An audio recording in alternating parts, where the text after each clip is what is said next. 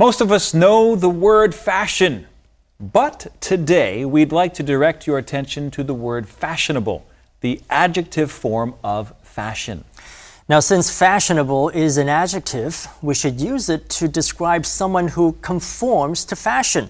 For example, Jenny looks very fashionable today. Do not say, Jenny is very fashion today. Right, because that would be wrong. Another way to express this is by using the adverb fashionably. Jenny is fashionably dressed today.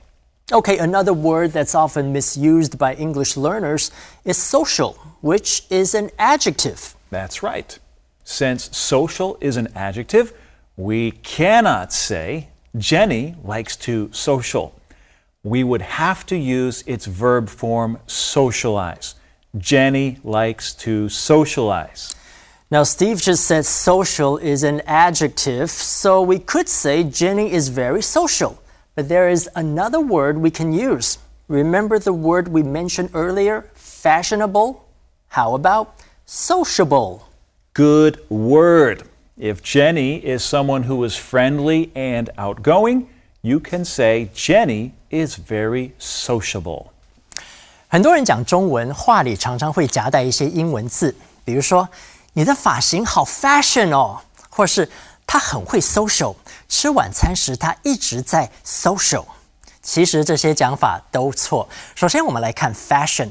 fashion 是名词，它的形容词是 fashionable，意思是时髦的、符合时尚的。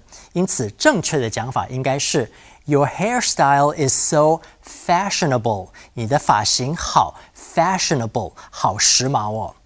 Social 是形容词，如果你说某人很会 social 就错了，这里应该用动词 socialize。She likes to socialize。另外一个选择是用 sociable，喜欢交际的。 这个形容，这个是个形容词。She is very sociable。这就是今天的 Info Cloud，我们下次云端见。